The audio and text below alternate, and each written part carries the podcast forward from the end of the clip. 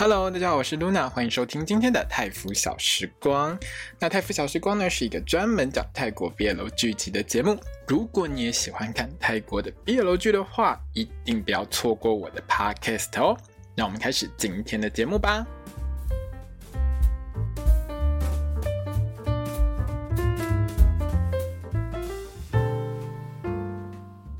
大家好，我是 Luna，欢迎收听今天的泰腐小时光。那我们今天要聊到的是《Bad Friend》床伴的第七集。哇，这一集真的看到我超级生气的，真的很生气，好不好？这一集其实有一些朋友们可能会觉得，嗯，剧情当中把我们的主角乌安虐到他真的很可怜，真的会觉得他很可怜，会很心痛。可是基本上呢，我看完我看这一集看到一半的时候，我觉得乌安被虐到就被编剧被导演这样用。剧情去虐他、虐待他、虐到他这么可怜的情况下，我其实不能说没有心痛，可是我真的很火大，你知道，我真的越看越生气，很生气，就是我心里面全部都是一些很恶毒的话，不是骂脏话那种，是超级恶毒的那种那种话，很想讲出来，比如说什么批评他妈妈的话什么之类的。可是回头想一想，真的觉得演乌啊他妈妈那位 P 痛。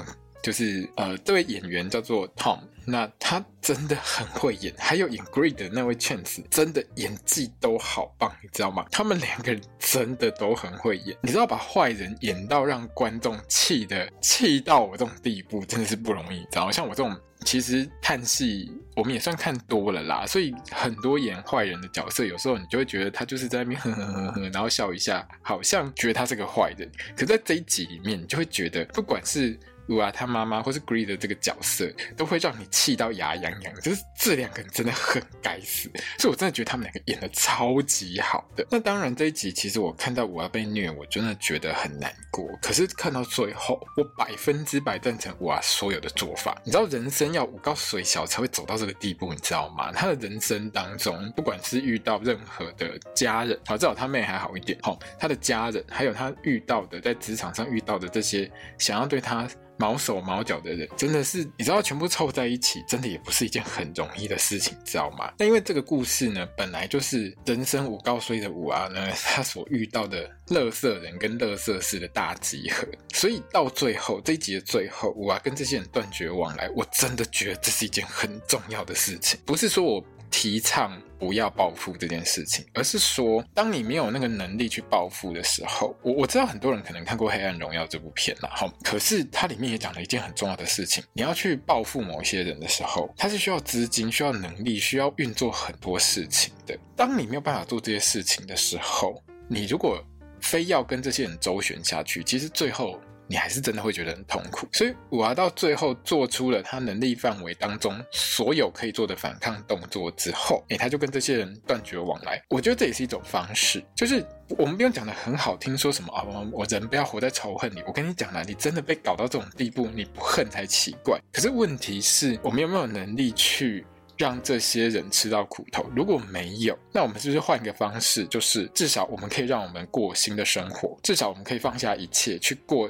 不一样的日子，这其实是一个一个不一样的一条路啦，不见得说你一定要报复报复到底，因为需不需要去报复到底，我觉得最终还是个人的选择。可是无论如何，就算你今天走报复这条路线走到结束好了，你还是得要回归另外一件事情，就是说你有没有办法让自己过得更快乐一点？生气是一时的，怨恨也是一时的。有没有办法让自己可以继续回到一个快乐的轨道上？我觉得这相对来说比较重要。好，那这一集很好的是呢，他没有让五啊成为那种只会放圣光的女主角。你知道有些泰剧里面，他会虐女主角，虐到一种让人不可思议的地步之外，而且这个女主角呢，她还会不断的忍耐，疯狂的忍耐，然后只会哭，只会哭，只会哭。这种比较传统型的白莲花圣母型的女主角，到最后都还一定会原谅这些坏人。你就会觉得这个人是不是讨个拍你知道吗？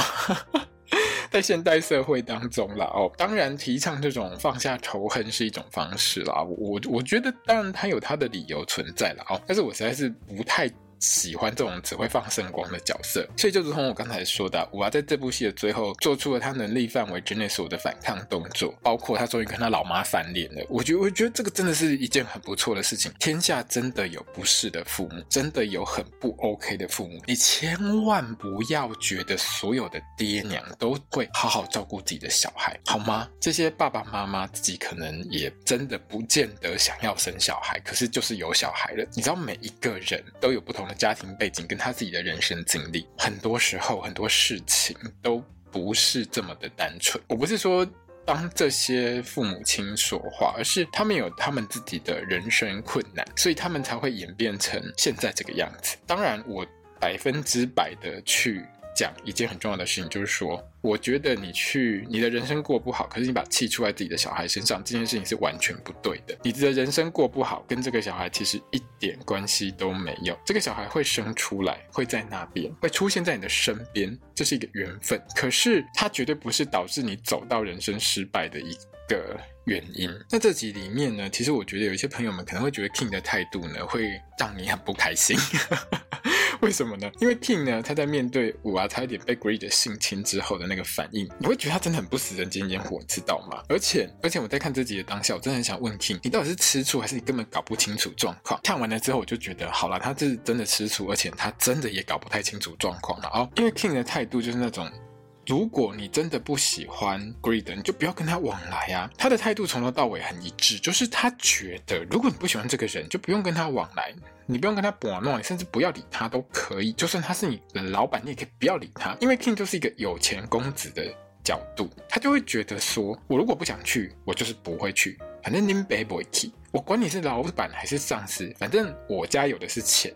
好，我不在你家公司做，我还可以去别家公司做，我才不想管你们这些垃圾怎么去死。可是 King，你要考虑一下五娃所面对的状况。不过我觉得我看了七集下来，我觉得五娃其实没有很详细的跟 King 讲过，比如说他小时候的事、他家的事情，还有就是说公司里面 Greed 的这些事情。虽然说我觉得 King 大概知道一些，但是我觉得他并没有全部很了解。而且有一点就是说，King 真的不太清楚。五娃所存在的一个位置，因为坦白说，我觉得看了这么多集下来，他大概都没有跟 King 说，他妈妈还持续跟他要钱，还有他呃，比如说他的账户可能早就被他妈清空之类的这种情况，我觉得他大概都没有跟 King 说，因为他跟 King 在一起的时候呢，两个人大概基本上就是上床而已。我记得前一集吧。还是前两集，他其实也有跟 King，应该是 King 跟娃说，你有什么事情你要跟我说。其实就很明确的讲到一个点，就是其实娃对 King 大概很多事情都没有讲。那娃遇到这些事情呢，反倒是他的朋友 Jay 最清楚。那这个部分上就只能说娃。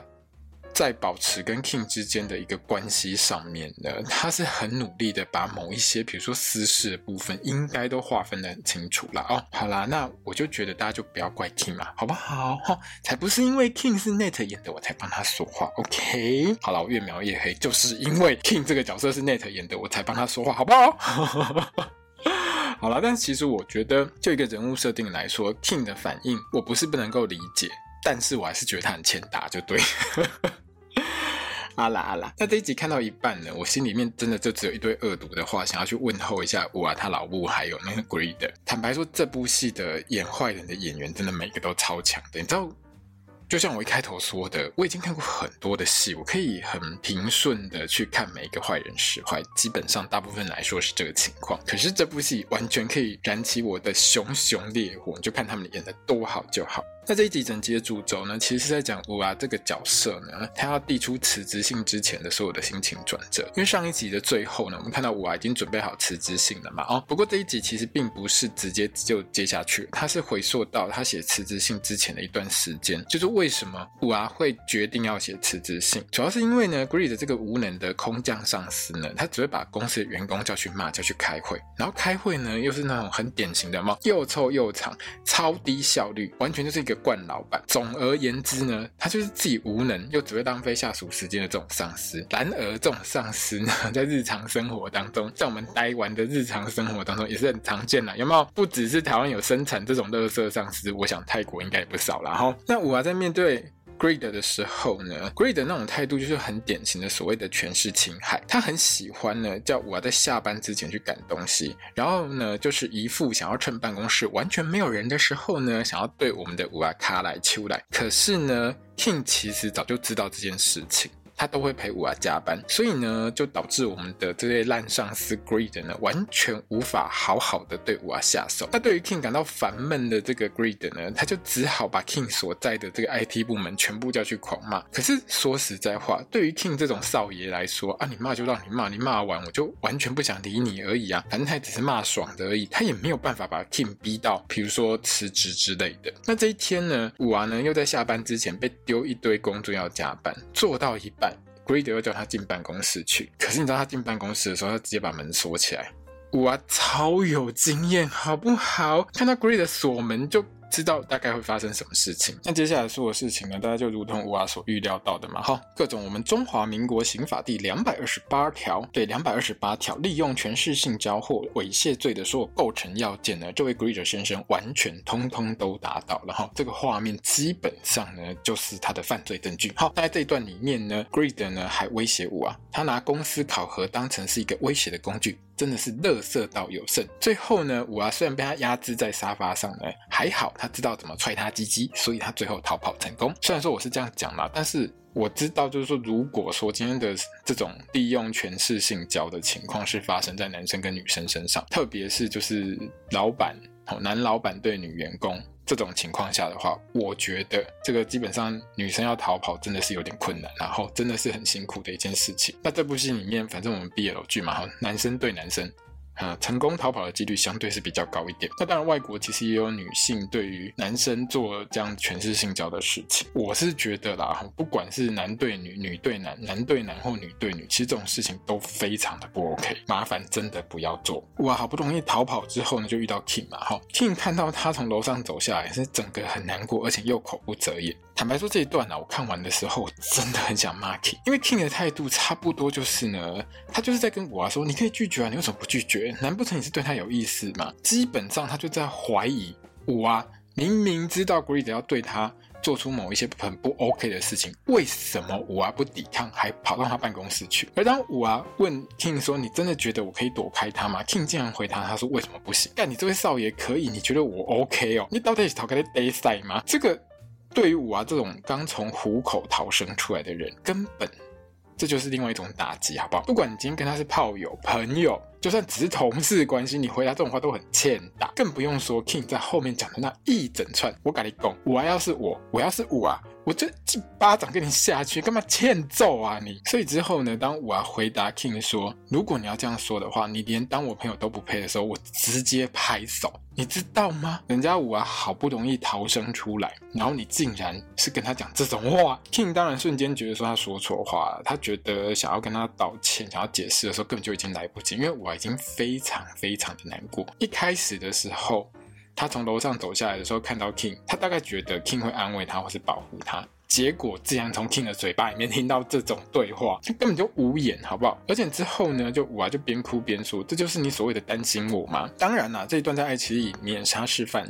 关心，可是我觉得就泰文原文来说，翻担心会更贴切一点啦。好，那我呢还一边哭一边说，那你以后呢还是不要再担心我了，会比较好。我当下听到这两句话的时候，我真的觉得 King 戏和啦力。结果我们的 King 竟然恼羞成怒说，我担对不起哈，我担心你是我的错。你知道吗？我听到这句话的时候，我真的觉得啊，好怪。我啊在这种时候会对你心死，你到底装了些什么东西在你的脑袋里面？你逃开是 day 赛吗？啊，实在是。那我啊之后呢，大概就跟 King 没有什么往来了。然后这一集呢，其实一整集里面，大家很少会看到我跟 King 同框的画面，不像前几集里面两个人几乎就是床上也黏在一起，公司里也黏在一起。在这一集里面，其实特别是后半段，大概除了上班刚好碰到之外。就是两个人很尴尬的那种情形之外呢，几乎都是没什么交集的哦。不过说实在话啦，King 还是很担心五娃，所以呢，他都有偷偷交代 Jade 你要好好的看紧五娃。而且呢，当 Jade 跟五娃讲到说 King 有交代他要多帮忙五娃的时候，其实五娃有感受到 King 是依然很在乎他的，而且 Jade 是有帮 King 说话的，他觉得。King 很关心五娃，这个部分呢，我真的觉得就是好啦，King 你自己知道错了，这也算是一种道歉嘛，对不对？那五娃这一天呢，就突然接到他妹妹来电，哎，打电话跟他讲说，Greed 呢跑到他家去，五娃就整个吓到啊，马上赶回家，发现他的乐色老母一脸春风得意，在那边招待 Greed，那 Greed 还在那边装好人，不过呢，没几秒就马上被五娃赶回家了哈。那他的乐色老妈呢，就跟五娃说，哦，这个我可以哦，你可以跟他在一起哦，只要呢他把钱给我花好，我把你整个卖给他都 OK 了哈。对，他老妈差不多就是这种概念，连五娃气到问他老妈说，你不是很讨厌我搞 gay 吗？他老妈。回答的意思就是我刚才讲的那样，反正呢，他就是一副呢，你要搞个黑恋的代志啦，我完全不想管你了，把你卖掉换现金就好，OK，好，他都 OK，好，那完了，这，整个已经，我们从第一集看到这边，我们都知道，他老妈跟他要钱的时候，他都给，然后呢，除非他没钱，不然他通通都给，结果他为了他妈妈付出这么多，从小被他妈虐待，然后。长大还这样照顾他妈妈，到现在他老妈竟然讲这种话，他当然是再也都忍不住直接翻脸了，一直问他老妈说：“你有没有对我有半点愧疚？连你的新老公要搞我的时候，为什么你都还护着他？而且我还在这一段里面呢，他直接就把话说死，反正大家一翻两瞪也要翻脸，是不是？大家来，他直接呛他的继父根本不爱他老妈，他老妈完全不想接受现实，你知道吗？有够乐色，直接一巴掌给我，还要赶我走，而且呢，这边呢还有加码说他。他老妈呢，当年根本就不想生下五娃，觉得五娃就是一个累赘。如果没有生你的话，林州嘛现在更舒服了哈。如果我没记错的话，它的原文是用傻白仔啦。如果翻成中文的话，那一整句呢，用台语说呢，就是呢，林州嘛没生你呢，林州嘛今麦呢叫素洗了哈。那话都讲到这个地步，五娃当然是更加心死，更不用说他老妈呢又打他嘛。好，那五娃呢就。开车呢回家，回他在曼谷的家了哈。那路上疯狂遇到下大雨，其实，在这一段的时候，我真的觉得我很可怜，而且我超级担心他的交通安全。你知道，一边哭一边开车真的很危险，好吗？那我呢之后是跑去 J 的家，跟 J 的说所有的事情，当然。第一件要处理的事情就是公司这件事。那五娃呢，就趁 Jade 去洗手间的时候打给 Greed，问他想问他到底想要怎么样就对了。然后 Greed 呢，对于自己的犯行呢，完全坦诚不讳。而且呢，我们用比较粗糙一点的说法，就是呢，Greed 的反应，Greed 的回答就是林北就是想要上你怎样？好，这种态度，他完完全全没有一点点忏悔，完完全全没有觉得自己哪边做错事情。那五娃呢，大概就真的觉得这个间公司跟这个人大概都没救了，而且。Greed 呢是老板的亲戚，所以老板呢一定是帮亲不帮理嘛。好，看他们公司里面另外一个废物就知道了。所以五娃呢最后呢就是选择辞职，而且呢连公司都不进去了，直接叫 Jade 呢去 HR 那边帮他办手续。我觉得这个选择是很正确的，因为如果你要再进公司，你要去 HR 那边丢这个辞呈的时候，一定什么又跟你说要过 Greed 那一关啊，我也不会像骨头几多堆的哈，一定呢会遇到 Greed。继续的刁难他的这件事，倒不如呢就找同事、找好朋友 J 的帮他处理掉就好了。那其实这个时候的五娃呢，已经在外府的一间度假村的前面了哈。他是一边打电话交代好朋友 J 的帮他提辞职，一边呢还传讯息给 King。那这一整段其实导演呢把我们的卷苏呢拍的真的很美。它整个画面其实拍得相当的清新，跟在公司里面那种会有，比如说有一些压力或沉重的气息的情况是不太一样的。旁边还有鸟叫声，你知道吗？有一种坏事终于都结束了那种感觉。那我要传给 King 的讯息呢，主要是对之前呢他向 King 发脾气的事情道歉。另外，他也很感谢 King 呢一直以来都很。陪伴他，一直都在关心他，他都知道。在讯息的最后呢，他就是直接结束两个人之间的炮友关系就对了。那 King 看完之后，整个就是反应就是不知所措，你知道吗？因为在这一集里面呢，前几天，好、哦、King 呢他已经不知道喝闷酒喝了几个晚上，而且呢，当他想要传讯息给这个娃的时候呢，他会遇到手机没电。那 King 呢大概就觉得这是天意，他就直接不传哦，他也不去插电，有没有？他完全没有去插电。想要多再传一下，他直接放弃，放给他烂，开始继续沉醉他在他的哀伤当中。我其实看到这边的时候，我就想说，如果你真的有一点点在意五娃，你是不是应该就要去好好的、更直接一点的跟他好好的说，跟他好好的讲清楚，对不对？结果呢，我们的 King 就是觉得啊，这天意，这天意，他就算了。好啦，我也是可以理解 King 为什么做出这种选择啦。毕竟就是说，他知道我的个性很硬，有时候五娃把话说得很死的时候。